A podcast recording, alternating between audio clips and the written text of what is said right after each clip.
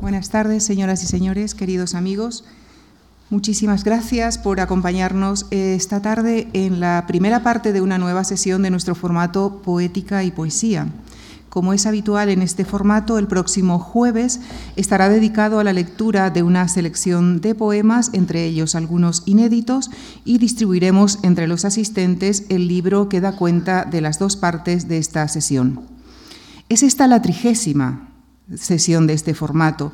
Y para evocar todas las sesiones que hasta ahora se han desarrollado, hacia finales de este mes de mayo pondremos a disposición de todos ustedes en nuestra página web una publicación digital titulada 30 poetas, 60 poemas, con la intención de ofrecerles un compendio de los audios y los textos de las sesiones desarrolladas por los 30 poetas que hasta ahora nos han distinguido con su participación en este ciclo.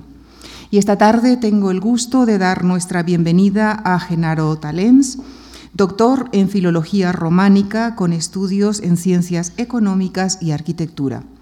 Actualmente es catedrático de Comunicación Audiovisual en la Universidad de Valencia. También fue catedrático de Literatura Comparada y Estudios Europeos en la Universidad de Ginebra, donde en la actualidad es profesor emérito. Ha sido asimismo profesor invitado en diversas universidades europeas y americanas. Paralelamente a su labor docente, también es ensayista, historiador del cine y la literatura y traductor. Ha traducido a numerosos poetas clásicos y contemporáneos como Petrarca, Shakespeare, Goethe, Novalis, Beckett, Pound, entre otros.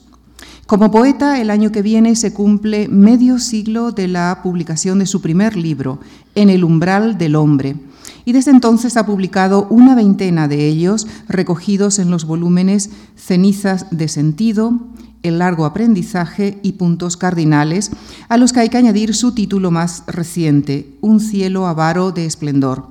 Su poesía, traducida a numerosos idiomas, ha recibido numerosos premios, entre otros el Francisco de Quevedo de la Comunidad de Madrid o el Loewe de Poesía. La inclinación de Genaro Talens por la poesía se inició muy temprano. Recuerda que durante el acto de su primera comunión en pleno altar mayor de la iglesia, recitó la canción del pirata de Espronceda. Y desde entonces hasta hoy. Lo que ha ocurrido entre medias eh, nos lo cuenta a continuación en la charla que, inspirándose en Goethe, ha titulado Poesía y Verdad, del nombre inexacto de las cosas. Gracias. Gracias, Lucía. Bueno, quiero empezar agradeciendo a la Fundación Marc el que me haya invitado a estar en estas dos sesiones aquí.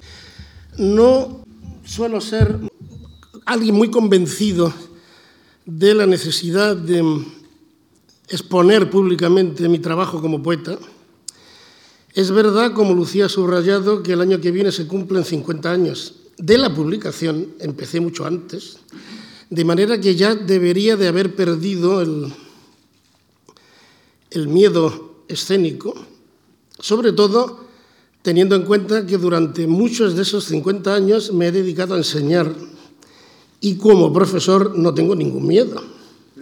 Pero bueno, mm, lo sigo teniendo y procuro en la medida de lo posible no dar recitales, no exponerme. Bueno, cuando Lucía me propuso venir aquí, si lo hubiera pensado mejor, a lo mejor hubiera dicho que no. Pero bueno, cuando lo dije ya, ya, había dicho que sí y aquí estoy. Espero de todas maneras no aburrirles con lo que les voy a contar. Hace un tiempo, creo que unos dos años, más o menos, en esta misma sala, José Luis San Pedro afirmaba que había dos tipos de economistas. Los que trabajan para hacer a los ricos mucho más ricos y los que trabajan para hacer de los pobres a personas menos pobres. Yo no creo que aunque, como decía Shelley, fuera posible un gobierno de poetas sustituyendo a los economistas, eso pudiera darse. Y mucho menos en la actualidad donde resulta tan complicado y tan, difícil separar la cultura del entertainment. Pero sí que creo que de alguna medida la poesía tiene algo que decir en esa especie de enfrentamiento dialéctico de la que hablaba el maestro desaparecido.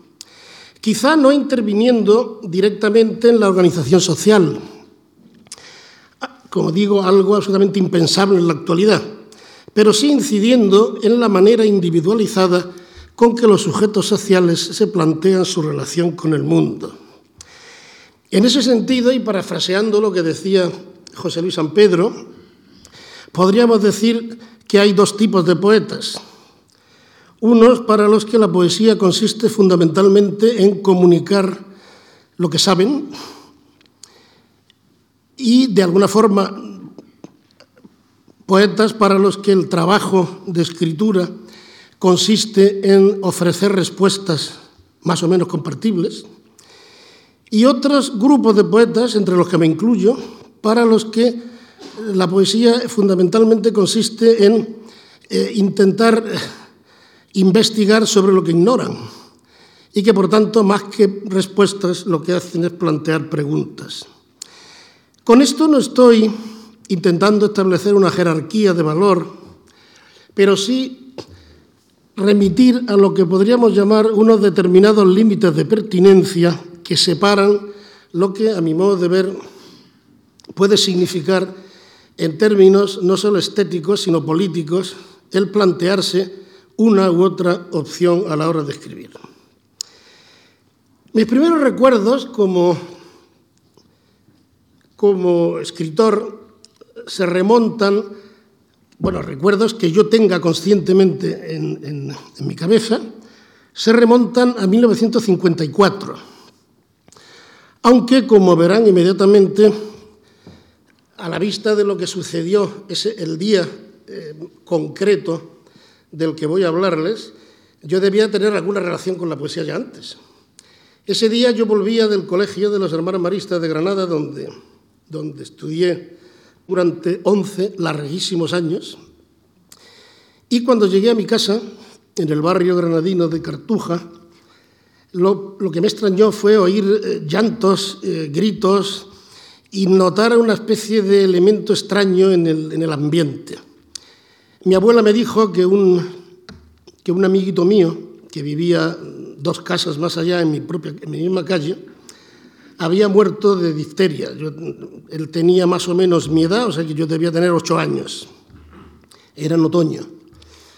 Parece ser que esa noche, a la hora de hacer los deberes, escribí lo que hasta donde yo sé es mi primer poema, por lo menos el primer poema del que yo tengo constancia, que era una serie de eh, redondillas con rima, de las que eh, no pude nunca recuperar el manuscrito, pero sí la primera porque mm, mi madre la copió. Las madres siempre están un poco para eso. Y aunque muchas veces he deseado que mi madre destruyera todo lo que escribí por aquellas, por aquellas fechas, siempre me ha alegrado de que por lo menos esto no, no pasara eh, a la basura. Eh, esta estrofa, muy inocente, eh, por supuesto, decía así, ¿cómo es que joven y fuerte y de virtudes dechado, hoy el mundo tú has dejado prisionero de la muerte? Bueno, para un niño de ocho años no está nada mal. De manera que debo entender, si no, si no me engaño, que mi inclinación por la poesía empezó muy pronto. Parece ser que yo leía mucho, o por lo menos eso es lo que em, me cuentan los que me conocían entonces, y no solo mis padres, sino incluso los vecinos, los amigos o los profesores del colegio. Y además debía ser un niño un poco raro, porque no leía a Julio Verne, ni leía a a Salgari, ni a Zane Grey, ni a Karl May, este tipo de cosas que normalmente leen los niños. Solo leía, que yo sepa, de, ese tipo de novela, El Coyote.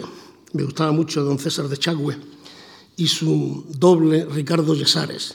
Pero por lo demás, lo que normalmente me gustaba leer eran unos libros que tenía mi padre en la biblioteca, con la poesía de Florida de León, con la poesía espronceda, la Galatea Cervantina, Hoy me costaría incluso trabajo leerla y sin embargo, por lo visto, a los 8, los 9, los 10 años me la leía, no entiendo muy bien cómo.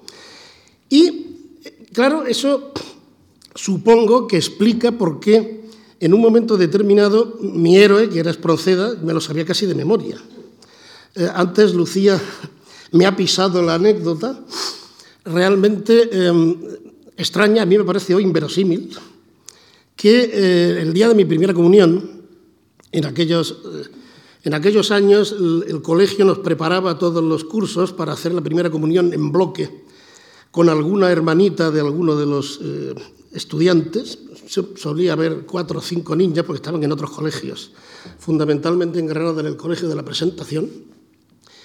Pero yo no sé por qué mi padre decidió que yo no haría la comunión con mi colegio, sino en el verano con mi prima hermana en el pueblo de Valencia donde él había nacido, en agosto, con banda de música y todo que nos acompañó como si aquello fuera una especie de boda o no sé muy bien qué.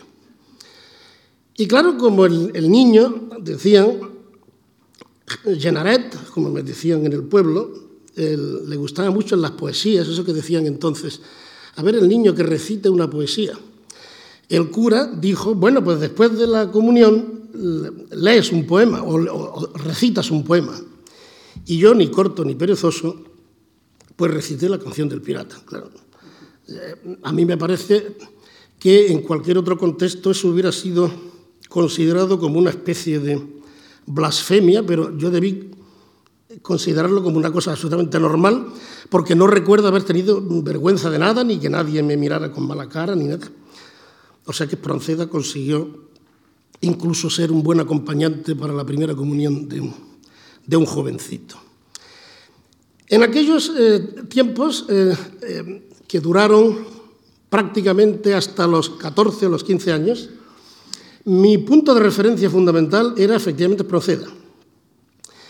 Hasta el punto de que incluso eh, el primer poema que, que dediqué a una chica, se lo dediqué porque se llamaba Teresa y me recordaba el canto a Teresa de Espronceda. Por supuesto, cuando le di el poema, dejó de dirigirme la palabra.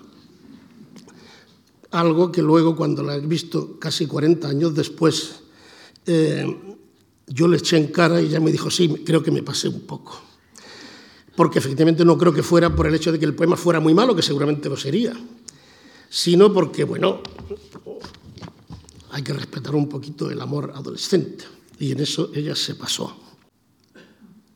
Normalmente mis, mis lecturas, desde esos primeros tiempos, digamos, de, de, leer a los clásicos españoles, que era fundamentalmente lo que, lo que yo leía, con el añadido de alguien absolutamente imprescindible en Granada, pero también no solamente imprescindible, sino también eh, absolutamente eh, pesado y, difícil de quitarnos de la cabeza, que es García Lorca. Es muy difícil sobrevivir en Granada si uno no mata a García Lorca, y eh, matar a García Lorca es bastante complicado si no tiene en cuenta que junto con Juan Ramón es el poeta más grande que ha dado la lengua española del siglo XX. Pero salvo eh, García Lorca, los poetas que yo leía eran fundamentalmente eh, clásicos del siglo de oro. No tenía prácticamente ni noticia de los contemporáneos.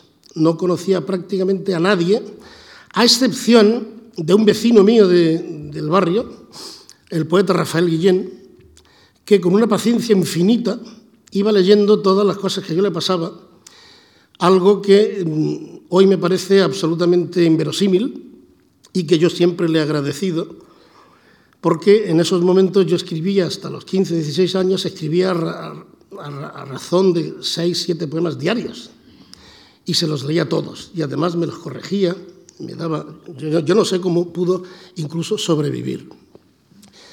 Por lo demás, en el bachillerato yo había descubierto que una de las asignaturas que más me gustaban era el francés.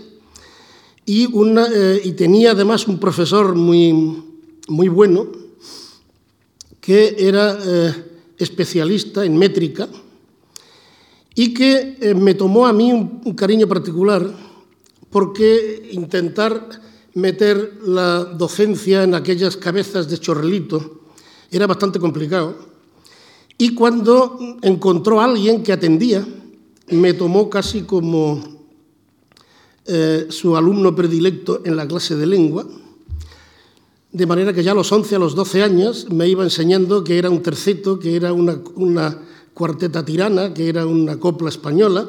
Y hoy incluso todavía puedo repetir de memoria las estrofas que me enseñó el año 58, 59, lo cual indica hasta qué punto fue una, una enseñanza que yo interioricé.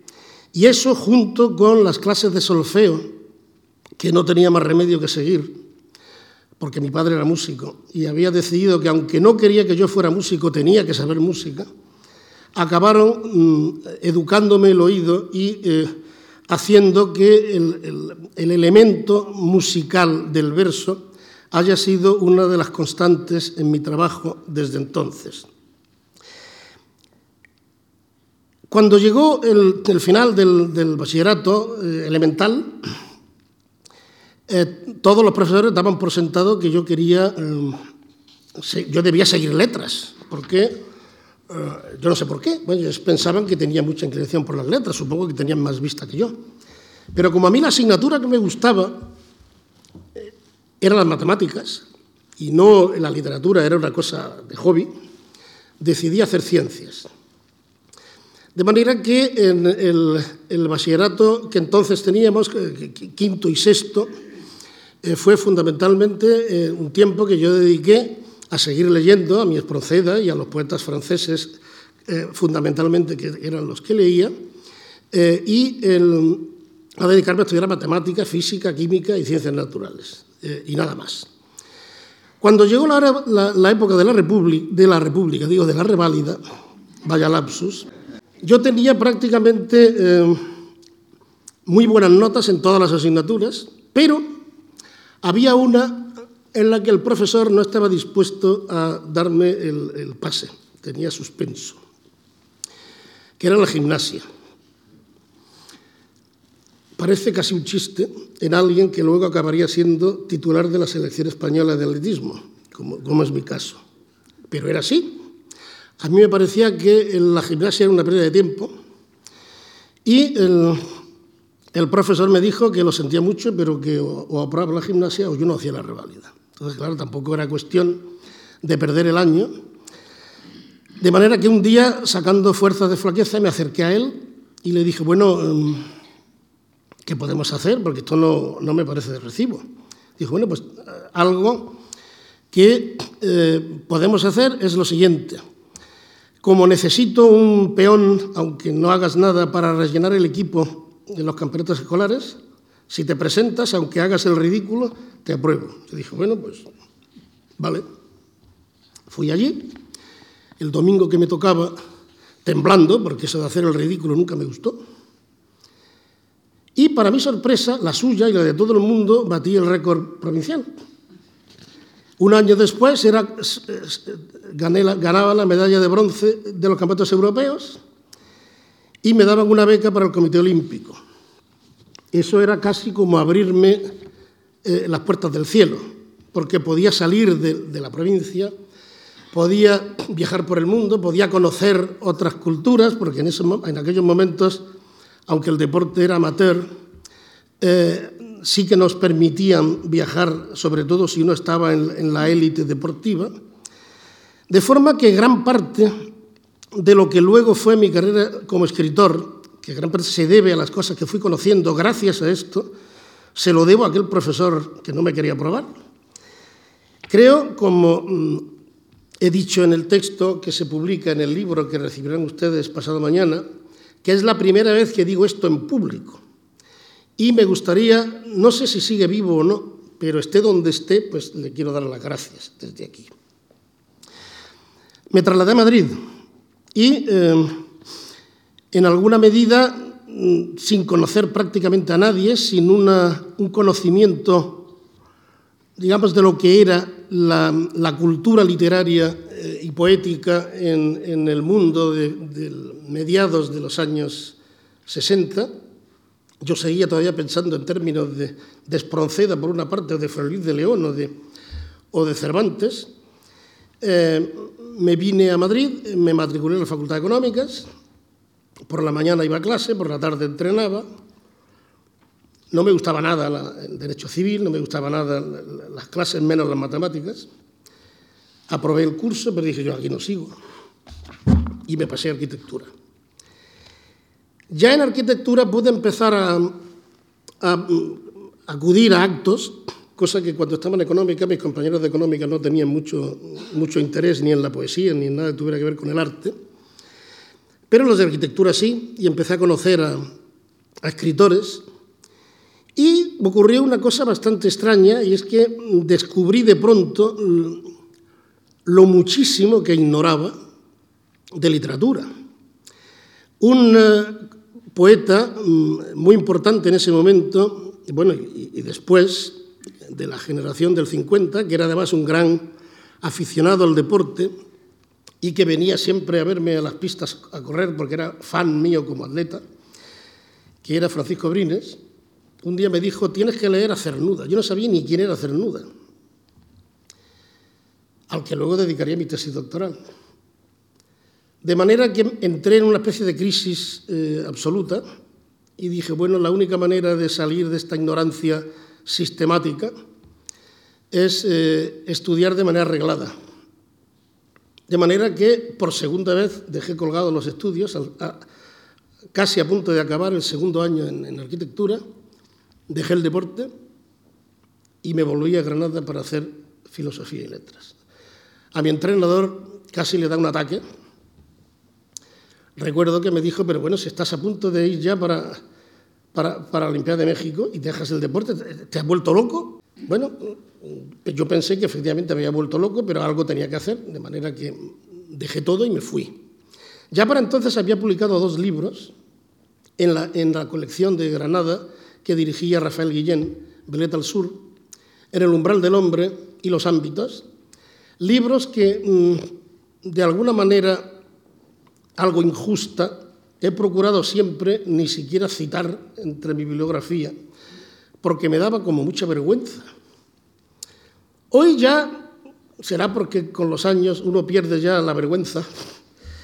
Y de la misma manera que cuando mira las fotos de pequeño puede parecer ridículo, pero bueno, eso también era uno. Bueno, pues ya tampoco me da tanta tanta vergüenza. Eran poemas como el que he leído antes, muy infantiles, muy ingenuos, pero hay todavía gente que escribe todavía peor, de manera que tampoco es para echarse a llorar. Pero efectivamente esos dos libros tenían muy poco que ver con lo que se estaba haciendo en, en, España. Y yo tenía una especie de, de ansia, yo tenía 20 años, mis compañeros de colegio estaban ya terminando tercero, yo todavía no había empezado nada y tenía una sensación de, inutilidad que eh, dejó que me contagiara la, la, velocidad del velocista. Y entonces hice, de hecho, la carrera en año y medio para poder volver a Madrid y volver al deporte. De manera que, por lo menos, cuando regresé para México, desgraciadamente dos años de paro, hicieron que me rompiera por, todas partes y que no pudiera acudir a, México, hizo que por lo menos me quedara tranquilo interiormente. Todavía hice deporte un año más cuando ya en Valencia, porque al no poder ir a México tuve que empezar el servicio militar y de allí pasé a la universidad. Estuve un año compaginando como pude el deporte, la, universidad y la mili y a finales del año 69 dejé definitivamente el deporte uno de, los errores más grandes que he cometido en mi vida y de lo que nunca me arrepentiré bastante, porque la mejor gente que conocí en toda mi vida pertenece a ese mundo. Y empezó lo que de alguna manera ha sido mi trabajo oficial como escritor. El año 70 publiqué los poemas que había escrito en el periodo de transición entre eh, mi abandono primero del deporte y, mi incorporación ya como profesor universitario a la Universidad de Valencia. Eran poemas recogidos en, dos eh, volúmenes, en un libro y una plaquette, Víspera de la Destrucción, cuyo título había tomado de una canción rock, uno de los temas que más presente ha estado siempre en mi trabajo, la cultura de los años 60, y una plaquette, una perenne aurora.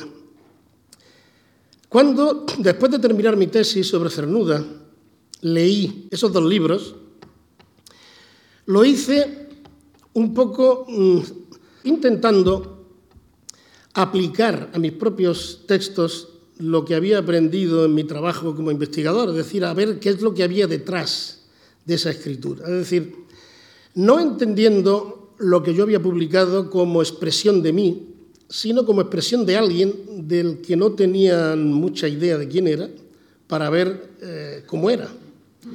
Porque la imagen que daban los primeros críticos que hablaron de esos libros míos, a mí no me parecía que tuviera nada que ver conmigo. Pero, sin embargo, cuando leí los poemas, lo que me di cuenta es que la imagen que de allí salía es verdad que tenía mucho que ver con lo que decían y no con lo que yo creía que decían. Eso es lo que me llevó, de alguna forma, a em, plantearme una cuestión que ha acompañado todo mi trabajo desde 1971. Es decir, el lenguaje no dice lo que uno quiere que diga, sino que el lenguaje produce efectos que uno necesita necesariamente, si no controlar, porque los efectos de sentido sociales son incontrolables, sí conocer cómo funcionan para evitar que los poemas digan lo que uno no quiere que digan. Es decir, que el carácter autorreflexivo, que de alguna manera durante unos años hizo que me colgaran el San Benito de poeta, metapoeta y este tipo de, cuestiones, eh, em, fuera más o menos creíble.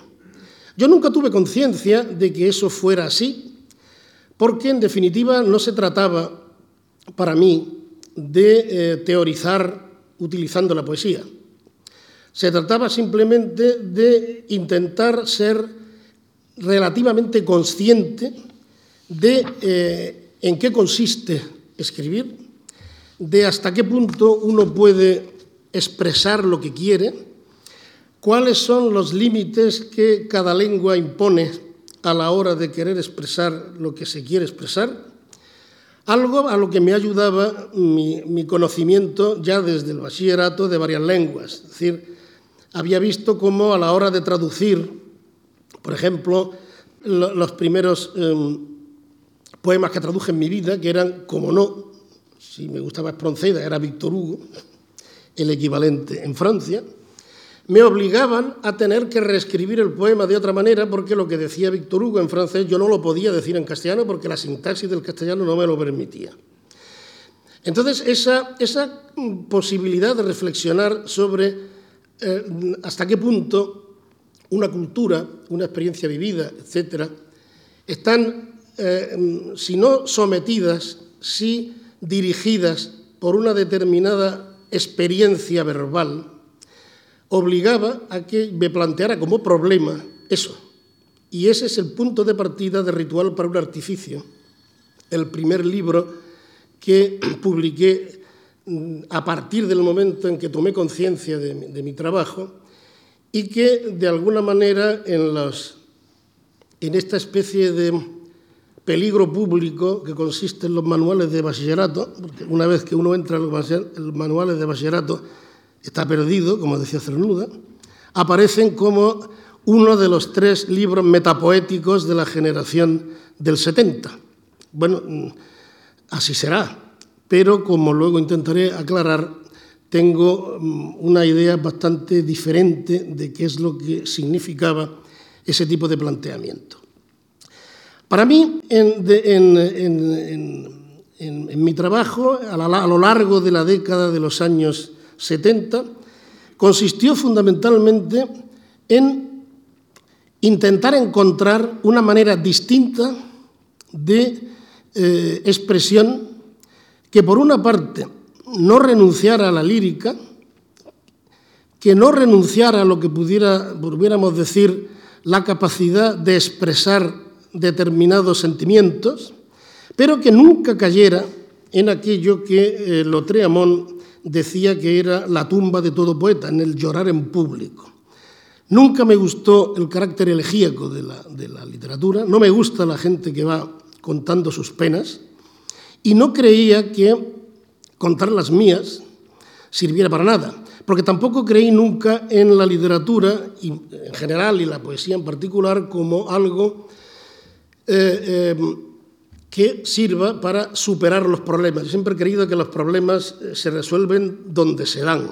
Es decir, si uno tiene problemas en la vida cotidiana, hay que resolverlos en la vida cotidiana, no escribiendo. La cuestión es que lo que sí había aprendido con ritual es que muchas de las cosas que me pasaban, yo no sabía en qué consistían hasta después de haber escrito los poemas y leer los poemas. Es decir, que para mí la poesía funcionaba como una especie de diván, en el sentido lacaniano del término. En mis años granadinos, como, mm, no como estudiante de bachiller, sino como estudiante en la facultad, había tenido tiempo, y luego en los primeros años de, de profesor en Valencia, de seguir lo que era todo el debate del pensamiento teórico francés, mucho antes de que en Estados Unidos se hiciera famoso y se pusiera de moda, es decir, había leído a Althusser, había leído a Foucault, había leído a Derrida, había leído a Deleuze y por supuesto a Lacan. No tanto por lo que Lacan tenía de, eh, reflexión clínica, el psicoanálisis como clínica no, nunca me atrajo excesivamente, sino por lo que tenía de aparato para reflexionar sobre el lenguaje. Y en ese sentido, de la misma manera que cuando él aplicaba, como decía a Freud, sus propias teorías, intentaba ver cuáles son mm, los elementos, los huecos, los, intervalos que atraviesan una forma de hablar o de escribir, de, manera que lo que nunca se puede decir acaba, acaba siendo dicho, aunque sea de manera sintomática. Eso me, llevó a intentar ver, viendo mis poemas, eh, quién era el que estaba detrás de esos poemas, que no necesariamente era un sujeto estable, no era necesariamente una persona con las ideas claras, sino alguien en casi, yo diría, en una perpetua y continua eh, eh, lucha por descubrir quién era. Un poco en la línea de lo que decían los presocráticos cuando afirmaban que lo importante para un individuo es llegar a ser quien es, es decir, entendiendo, por tanto, la subjetividad como un punto de llegada y no como un punto de partida. Eso es lo que me llevó a, a pensar y a eh, reflexionar sobre la cuestión del, del fragmento, de la fragmentación, del fragmentarismo, de cuestiones que yo creo que atraviesan toda la poesía que escribí en esos años, desde ritual, pasando por taller, el cuerpo fragmentario, otra escena, profanaciones y proximidad al silencio, que son los libros que escribí en esa década, donde eh, de alguna forma lo que mm, movía el dispositivo y me llevaba a escribir era la necesidad de entender lo que realmente para mí mm, hacía mucho tiempo que no tenía sentido no olvidemos que esa década eh, tiene, entre otras cosas, aparte de, la eclosión eh, para mi propia biografía y para la gente de mi generación, de lo que podría ser el, inicio de una primera madurez, un contexto histórico también bastante concreto. Es decir, es el, la década que sigue al, sueño perdido del mayo del 68. Es también la década en la que muere Franco y termina oficialmente la dictadura, porque extraoficialmente no tengo yo muy claro que haya terminado todavía, eh, donde empieza eso que eh, de una manera un poco ambigua se llamó el desencanto, y claro, en todo ese contexto, a mí fundamentalmente lo que me em, empezaba a preocupar era eh, ver cómo muchas de las grandes creencias que uno tenía se iban viniendo abajo. Y sin embargo, por lo menos en mi caso, yo no quería renunciar a aquello por lo que había luchado, incluso en la, en la política clandestina de la primera mitad de la década pero sin saber muy bien dónde colocarme. De forma que si algo me extrañó en esos años es que la crítica recibiera mis libros, los que los recibieron, eh, como si se tratara de una especie de huida a la estratosfera del, del academicismo. Recuerdo que una vez un crítico valenciano me dijo, pero usted conoce a sus lectores. Y yo le dije a casi todos. Y con la mayoría hasta he tomado café, porque estaba convencido de que no habría más de 10 o 12 capaces de leer lo que yo estaba escribiendo. Sin embargo, lo que aparecía como una, como una mm, reflexión abstracta, para mí no tenía nada abstracto. En primer lugar, porque yo no escribía empujado por concepciones previas de qué es lo que tenía que escribir, sino que funcionaba exactamente al revés. Es decir, cuando por una absoluta necesidad el cuerpo me lo pedía, porque esto es algo que eh, puedo dar testimonio, que cuando tengo necesidad de escribir el cuerpo me lo pide, lo sé, lo noto. Es como una especie de nerviosismo que hasta que no escribo y lo expulso no, no puedo ni dormir. De forma que eso que podríamos llamar desasosiego me empujaba a escribir. Y cuando ya había escrito, más o menos descubría qué es lo que pasaba, intentaba resolverlo y a otra cosa. Supongo que el desasosiego era mucho más eh, profundo de lo que yo creía, porque escribí mucho. Pero eso no cambia los términos de la cuestión. Es decir, no es que escribía para transmitir, sino que escribía para averiguar. La mitad de las veces, cuando empezaba a escribir, no sabía de qué iba a escribir. El poema, cuando se terminaba, es el que me explicaba de eh, qué es lo que había estado buscando. Es decir, que en cierto modo, y sin que en esto haya ningún tipo de paralelismo, Dios me libre, yo podría hacer mía aquella frase que, hizo famosa Picasso cuando decía, yo nunca busco, yo encuentro. En mi caso no es porque eh, no quisiera buscar, es que tampoco sabía cómo buscar.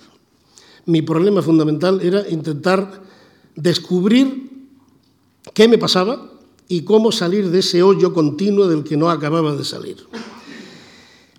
Y bueno, si eh, descubrir eso era importante, eh, eso explica que me haya llevado prácticamente el resto de mi carrera más o menos averiguarlo hasta llegar a una cierta tranquilidad espiritual que, como alguien dijo, podía haber llegado antes y me hubiera evitado problemas. Me llega ya con bastantes años, pero bueno, más vale tarde que nunca. Cuando terminé Proximidad del Silencio, creo que había llegado al límite de lo que podía seguir en esa dirección fue además el momento en que la lucha por la, supervivencia, es decir, las oposiciones famosas en este país, terminaron, bueno, por lo menos relativamente para mí, porque luego tuve, hice más oposiciones para Minnesota, para, para la Carlos III, para, para Ginebra, pero ya sabiendo que tenía un puesto fijo que me permitía vivir, eh, terminaron en, en el año 82, que gané la cátedra de literatura en Valencia, y entonces decidí que ya era momento, ya que tenía más o menos los instrumentales y que podía no tener que estar haciendo tantos ensayos como lo había hecho a ese momento, fundamentalmente porque necesitaba currículum, porque seguramente si hubiera ganado la oposición diez años antes, la mitad de los libros de ensayo que he publicado no los habría publicado, porque no me había ni siquiera planteado el escribirlos, que ya no era necesario utilizarlos para resolver mis problemas a la hora de escribir, sino que esos problemas podía intentar resolverlos tranquilamente sin necesidad de escribir un ensayo para explicarlo y hacer lo que, em, lo que me pareciera oportuno. Yo había dedicado gran parte de mi trabajo paralelo a la, a la escritura a una de las facetas que considero más cercanas al trabajo de, de, escribir, que es traducir. Ya he dicho que empecé muy pronto, creo que mis primeras versiones son de los, de los 12 años, de Víctor Hugo, de la leyenda de los siglos. Bus endormi era el primer texto que traduje. Y ah, ya a, principios de los años 80 había traducido seis obras de Shakespeare, prácticamente todo Beckett, había traducido mm, a Wallace Stevens, había traducido a Novalis, había traducido a Helderling.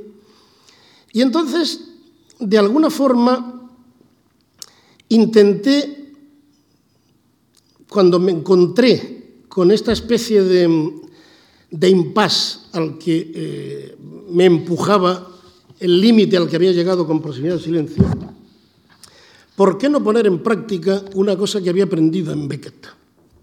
Beckett, que yo había descubierto a los 14 años sin entender nada, pero que siempre me fascinó, ha sido a lo largo de, toda mi carrera un punto de referencia para bien y para mal.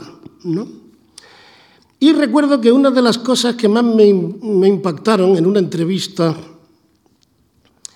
que una de las pocas entrevistas que él eh, concedió, en el que el periodista francés le, le preguntaba, ¿cómo es que alguien como usted, siendo inglés, y él lo interrumpió diciendo, I beg your pardon, Irish, irlandés, no,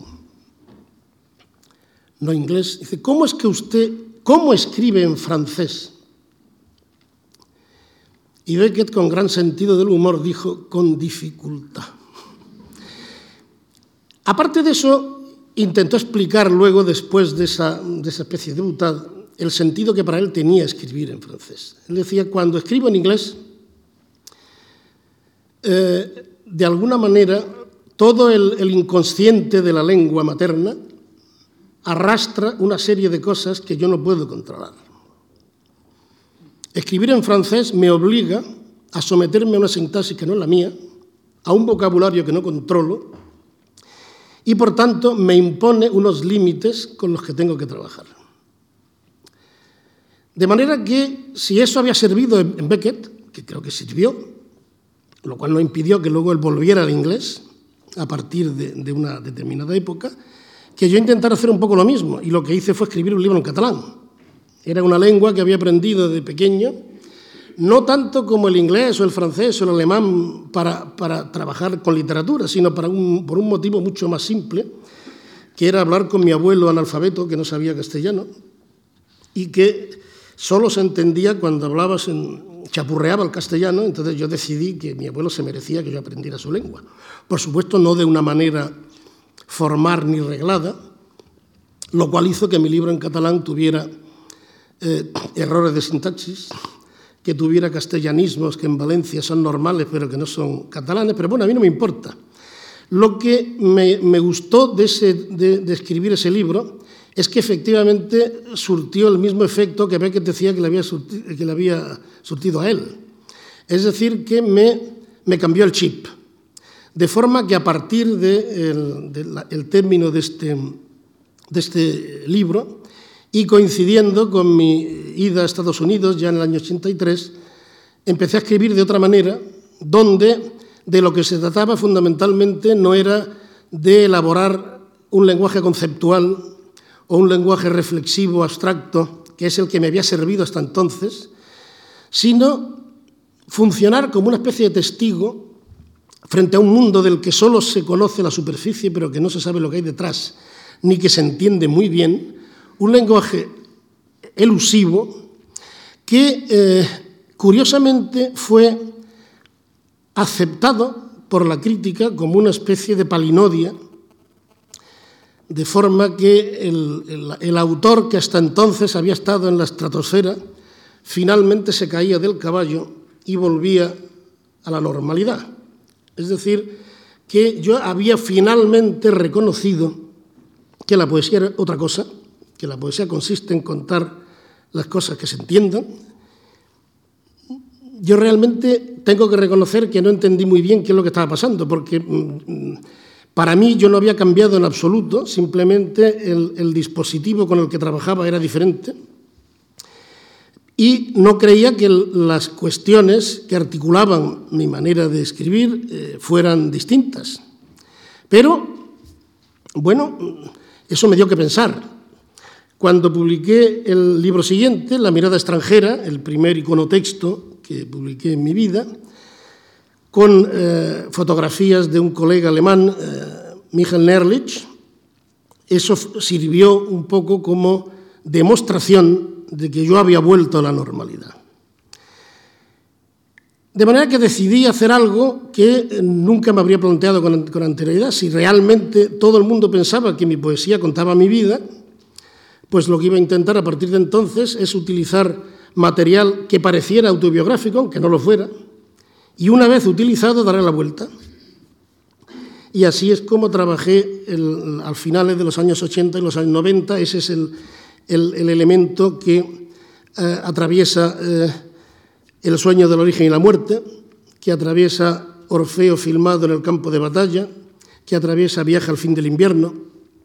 Libros que, a mi modo de ver, mmm, tuvieron efectos perversos, digamos, el dudoso honor de ser todos ellos finalistas del Premio Nacional por razones continuamente, considerablemente alejadas de las que yo creía que articulaban los libros. Es decir, que finalmente se me aceptaba por aquello que yo nunca había querido hacer. Pero bueno, como, como antes he dicho, los efectos de sentido uno no los controla y si de alguna forma eso sirvió para que saliera del gueto, pues bienvenido sea. En cualquier caso, eso no cambió, digamos, los términos de la cuestión y seguí de alguna forma eh, intentando avanzar en una dirección eh, similar a la que me había llevado hasta allí. En la década en la que estamos, eh, he vivido desde finales de los años 90 en Ginebra, porque en esa, época, como antes decía Lucía, eh, fui catedrático en, la, en, Universidad de Ginebra, que tenía una curiosa eh, característica desde el punto de vista vital y también desde el punto de vista eh, literario. Y por tanto, los efectos en mi escritura fueron muy importantes. Y es que Ginebra es una ciudad internacional en el estricto sentido del término, es decir, una ciudad donde hay muy pocos ginebrinos y donde está lleno de gente de todo el mundo, y donde en la universidad, como lenguas oficiales, en mi propio departamento había, había tres, porque por una parte había clases que había que dar en francés, había clases que había que dar en inglés, y luego en mi departamento, además, la lengua oficial porque era la mayoría era el italiano. Y los estudiantes venían también de, de, la Europa del Este, de, de, Asia, de cualquier parte del mundo, de manera que casi nadie controlaba una lengua. Es una cosa muy curiosa, y es que cuando uno empieza, puede llegar a ser un perfecto conocedor de una lengua, y cuando trabaja en muchas, acaba siendo analfabeto en casi todas ellas. Pero la suerte que hay es que, aunque sea por señas, uno acaba entendiéndose. Y se acaba eh, construyendo una especie de putpurri babélico que, mm, por una parte, eh, ayuda a ampliar las miras, porque uno está continuamente obligado a entender de dónde viene el que me está hablando, cuáles son sus sistemas de referencia, etcétera, etcétera. Pero también le ayudan a uno a ser un poco más humilde porque todo lo que creía saber eh, se muestra bastante pobre, porque cuando ya cree conocer muchas cosas, descubre la inmensidad que le queda por, por conocer. Yo creo que estos años ginebrinos fueron de una cura de humildad realmente mmm, impresionante, de la que no me arrepiento en absoluto, pero sobre todo mmm, me ayudaron a profundizar en ese, en ese concepto que ya desde el principio, como apuntaba en el comienzo de mi intervención, eh, eh, había servido como punto de arranque de mi trabajo, es decir, reflexionar sobre los límites del lenguaje y la capacidad que el lenguaje tiene para hablar. Durante los años ginebrinos eh, puse en marcha un proyecto, a mí siempre me gusta estar haciendo proyectos porque si no me aburro, que era el de eh, crear una colección para felicitar a los colegas en Navidad.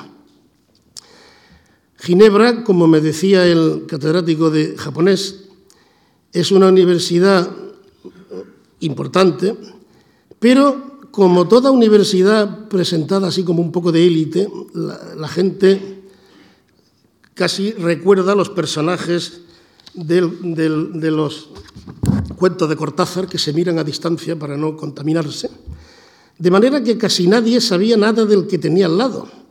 Entonces, como yo no sabía eso y no tenía ni idea de, que la colaboración era imposible, pues me puse a colaborar. Si lo hubiera sabido, a lo mejor no lo hubiera hecho, por, por lo que podía haber salido de ahí. Pero la, cosa, la verdad es que salió bien. Es decir, le, propuse a mi amigo japonés que tradujera al francés un, haiku y que ese haiku lo pasáramos a todos los profesores de lenguas que había allí en la universidad, que eran unas 27 lenguas así, y que hiciéramos 27 versiones. La cosa gustó y al año siguiente eh, pedí al de árabe que hiciera lo mismo, solo que esta vez ya no eran 27, sino 54, porque se apuntaron gente de otro sitio. Y así cada año fuimos haciendo un fragmento, llegamos hasta los 107 idiomas, algunos de los cuales descubrí que existían gracias a las traducciones, porque yo, no sabía ni, ni, que existían, como el purépecha, por ejemplo, lengua del, de, la, altiplanicie mexicana. Y en, en, en este trabajo con los traductores, que siguiendo un poco esa lógica que he dicho antes, babélica de Ginebra, no siempre traducían de la lengua original, porque era imposible que tuvieran conocimiento de la lengua original, sino a través de otras traducciones de otras lenguas, intentando compaginar lo que se hacía en español con lo que se hacía en catalán, con lo que se hacía en, en, en italiano, o en alemán, o en ruso, o en, o en checo, nos encontramos con cosas curiosas en las que jamás hubiera pensado de no ser por este proyecto. Recuerdo que el profesor de, arqueología clásica, que era el encargado de traducir al sumerio, igual que el de, el de, el de eh, egipcio, traducía al egipcio antiguo, es decir, con, las, con los dibujitos, tuvo que traducir un fragmento de Baquílides de Keos, donde eh, en un momento determinado las lanzas de madera, como no se utilizaban, habían empezado a florecer. Y me dijo, Genaro, tengo un problema para traducir esto porque de lo que está hablando Baquílides es de, de una época de paz. ¿Y, cuál es el problema? Dice, es que en sumerio no existe la palabra paz. Digo, ¿cómo que no existe la palabra paz? Dice, no, es que ellos solo tenían periodos de descanso entre guerra y guerra. Bueno, pues ponlo como quieras y así lo tradujo. Época entre guerra y guerra. Yo creía que esto era una cosa que venía solo de las lenguas antiguas, de bueno, gente rara hay siempre para todo. Pero cuando nos tocó con Cervantes, descubrimos que en el siglo XX seguía funcionando de la misma manera. Es decir, que eh, algunos de los que hablaban Ibo o Fang o Swahili, de los traductores que colaboraron, no podían hablar de cielo porque el concepto de cielo no lo tenían, no, ponían, no podían hablar de, eh, de la idea de, de, de, alma porque no entendían el concepto de alma, eh, no podían hablar de libertad porque el concepto de libertad no lo tenían, con lo cual de alguna forma lo que se puso en evidencia, un poco como resultado casi azaroso de ese trabajo, es que todo aquello por lo que yo había estado hipotéticamente luchando a lo largo de mi vida era una cosa tan normal y tan natural como eh, la luz del, del sol. Es decir, que intentar de alguna manera situarse en el interior de un mundo donde eh, todo tiene que basarse en la negociación, en el llegar a acuerdos, porque nada es blanco o negro, sino que todo depende de dónde se sitúe en relación a quién y, para qué, eh, está la orden del día.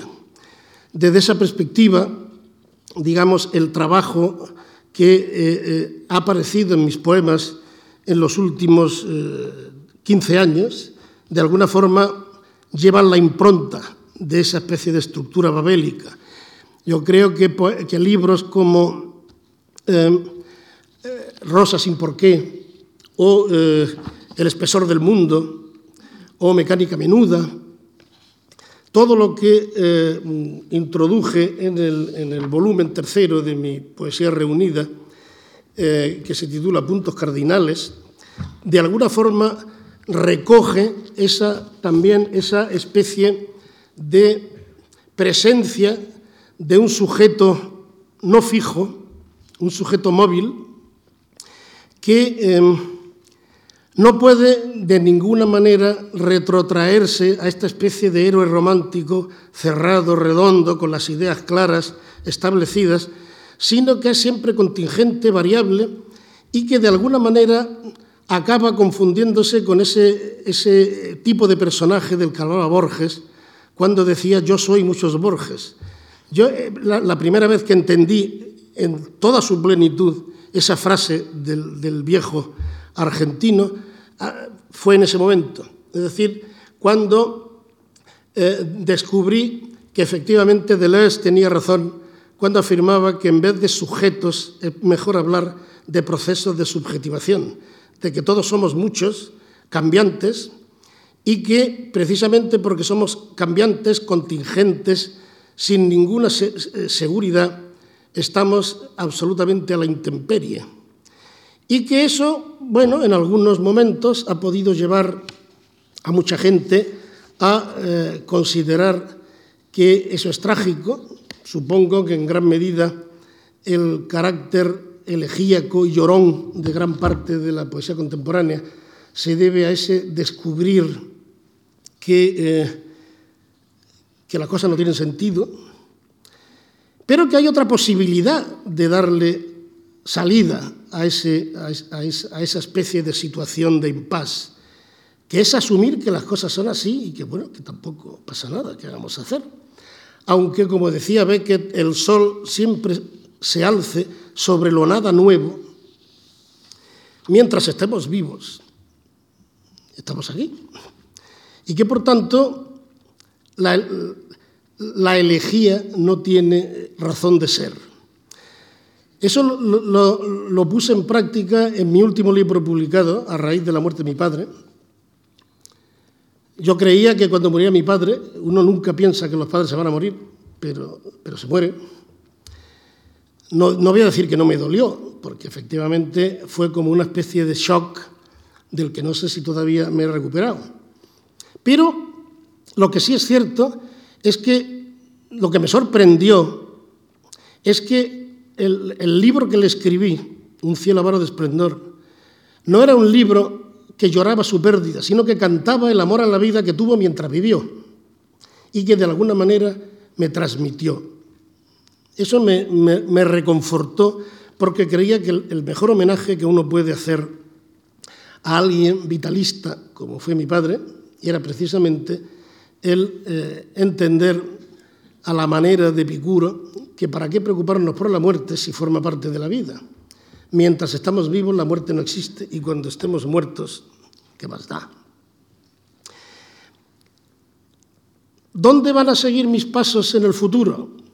La verdad es que no tengo ni la menor idea. Tampoco me importa, he de reconocerlo, no saberlo. Si en el título de mi intervención He aludido al binomio poesía y verdad, que por supuesto lo, hago sin, la, sin, el carácter trascendente que le dio Goethe. Cuando, cuando, dije poesía y verdad, no me acordé en ese momento, créanme, de que poesía y verdad era la autobiografía de Goethe. Me lo dijo un colega filósofo, dice, ¿qué quieres ser como Goethe? Dije, Dios me libre. No, lo hice por otra razón, un poco, digamos, a la manera irónica que permite asumir que la escritura poética nunca me va a permitir exponer una descripción estable y objetiva del mundo, sino un proceso continuamente cambiante de interpretaciones puntuales y contingentes de mi experiencia del mundo.